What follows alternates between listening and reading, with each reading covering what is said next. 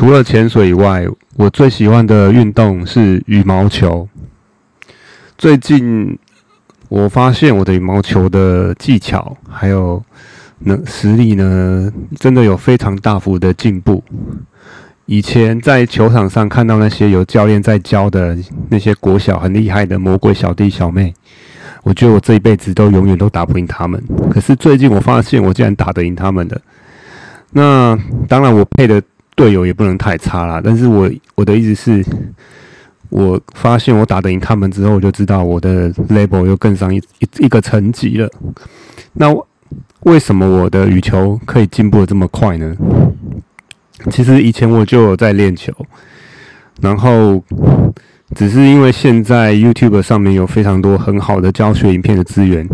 然后要很感谢这些教练，很好的教练，他们愿意无私的奉献，把他们的教学的精华放到网络上跟大家分享。那当然不可能，你只看影片就可以学会啦。当然还是要有呃一定的实战经验，还有练习才学得会。但是重点是这些影片它有很大的优点。然后呢，它里面运用到的教学技巧其实跟我们在教潜水是相通的，因为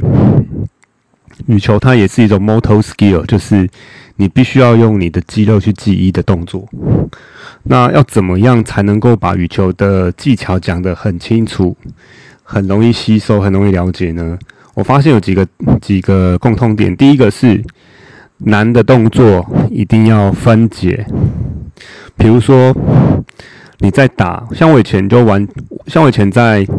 台大旧体看到那些马来西亚乔森，那个反拍真的是打得非常好，而且可以打从反拍可以从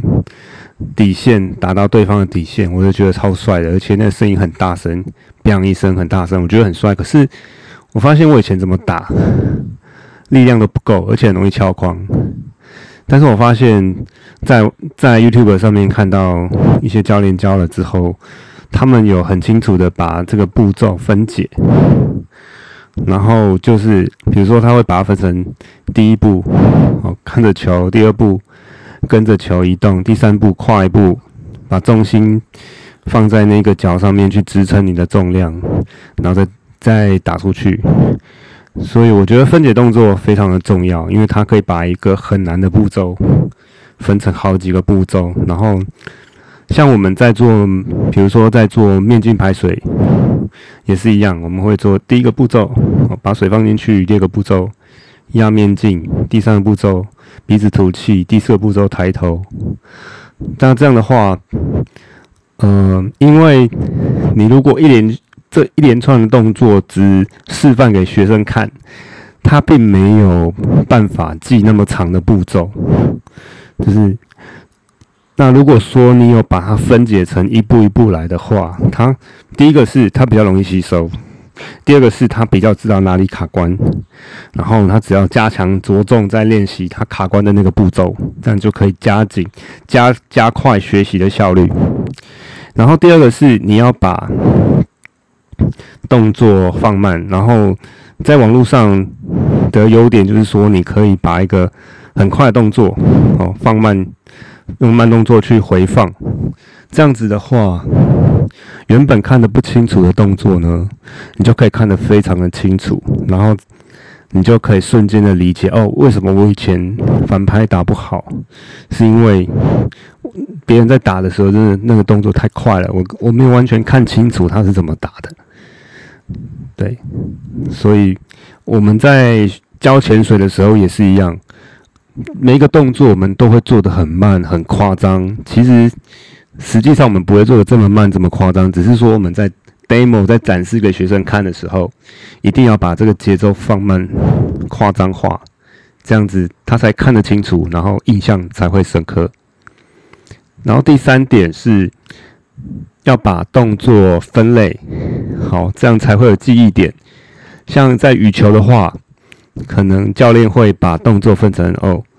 左手呃那个什么呃正拍、反拍，然后依照球路的不同再分成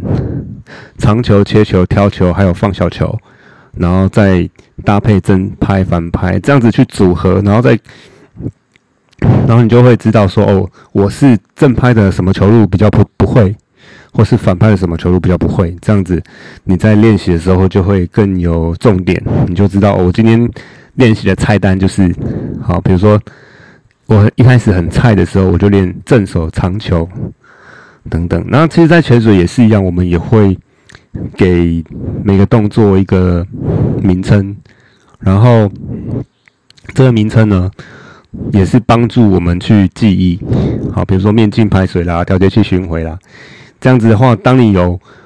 当你对某项技巧不熟悉，或者是将来你一阵子没潜水了，想要复习，你就很快就可以回想，然后或者是可以跟教练说，我是调节器巡回，或者是面镜排水还不熟，可以帮我加强，帮我复习嘛，